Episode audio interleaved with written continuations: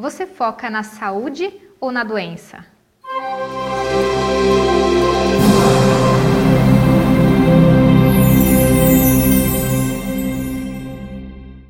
Olá, tudo bem?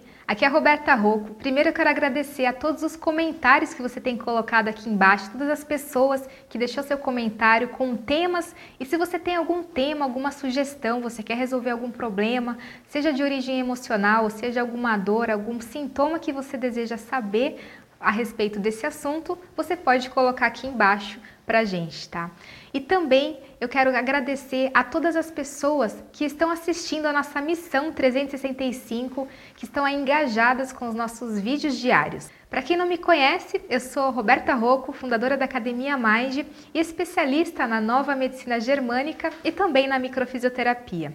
E hoje eu vou falar de um assunto que é muito importante porque algumas pessoas que estão com depressão, ansiedade ou mesmo dores no corpo tendem a focar o seu problema e esquecem das outras partes que estão saudáveis. E se você está passando por isso, se você está passando por algum problema, seja físico ou seja emocional, você tem olhado só com o foco naquilo que está o problema ou você tem olhado para as outras partes que realmente estão saudáveis ou realmente estão funcionando da forma que você muitas vezes não deu ou não está dando valor?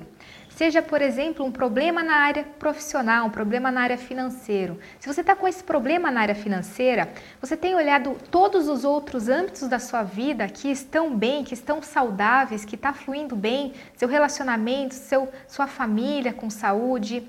Ou, por exemplo, se você tem alguma dor ou alguma, algum problema, por exemplo, na região do joelho. Se você tem algum problema específico em alguma região, você tem agradecido todas as outras partes do seu corpo que estão saudáveis?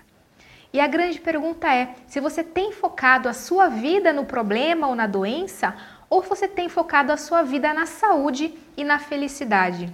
Se você tem focado a sua vida no problema, você deve, a partir desse momento, começar a olhar as partes positivas da sua vida. É como se fosse um relógio do sol. Mesmo quando estiver nublado, você não deve ficar olhando só para a parte negativa, mas ao contrário, quando está sol, você deve focar as partes positivas e você vai ver que aquilo que era um problema começa a ser amenizado, porque você estava focando demais naquela, naquele problema.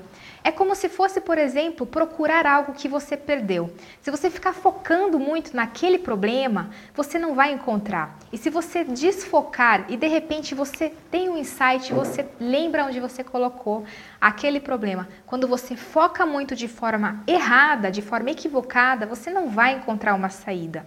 É preciso clareza e principalmente tranquilidade para você agir de forma correta. E focar na doença ou focar no problema não vai resolver ou não vai amenizar o seu problema. Reclamar e ficar nervoso não vai amenizar.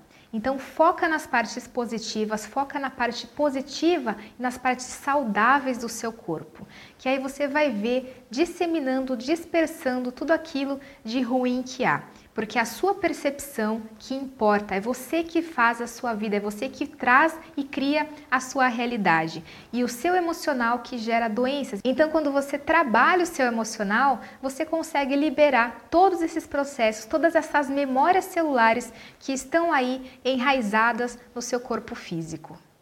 Essa é a minha dica de hoje. Se você gostou desse vídeo, Curta, compartilha para que mais pessoas possam focar na saúde e no bem-estar e não na doença. Um grande abraço e até o próximo vídeo.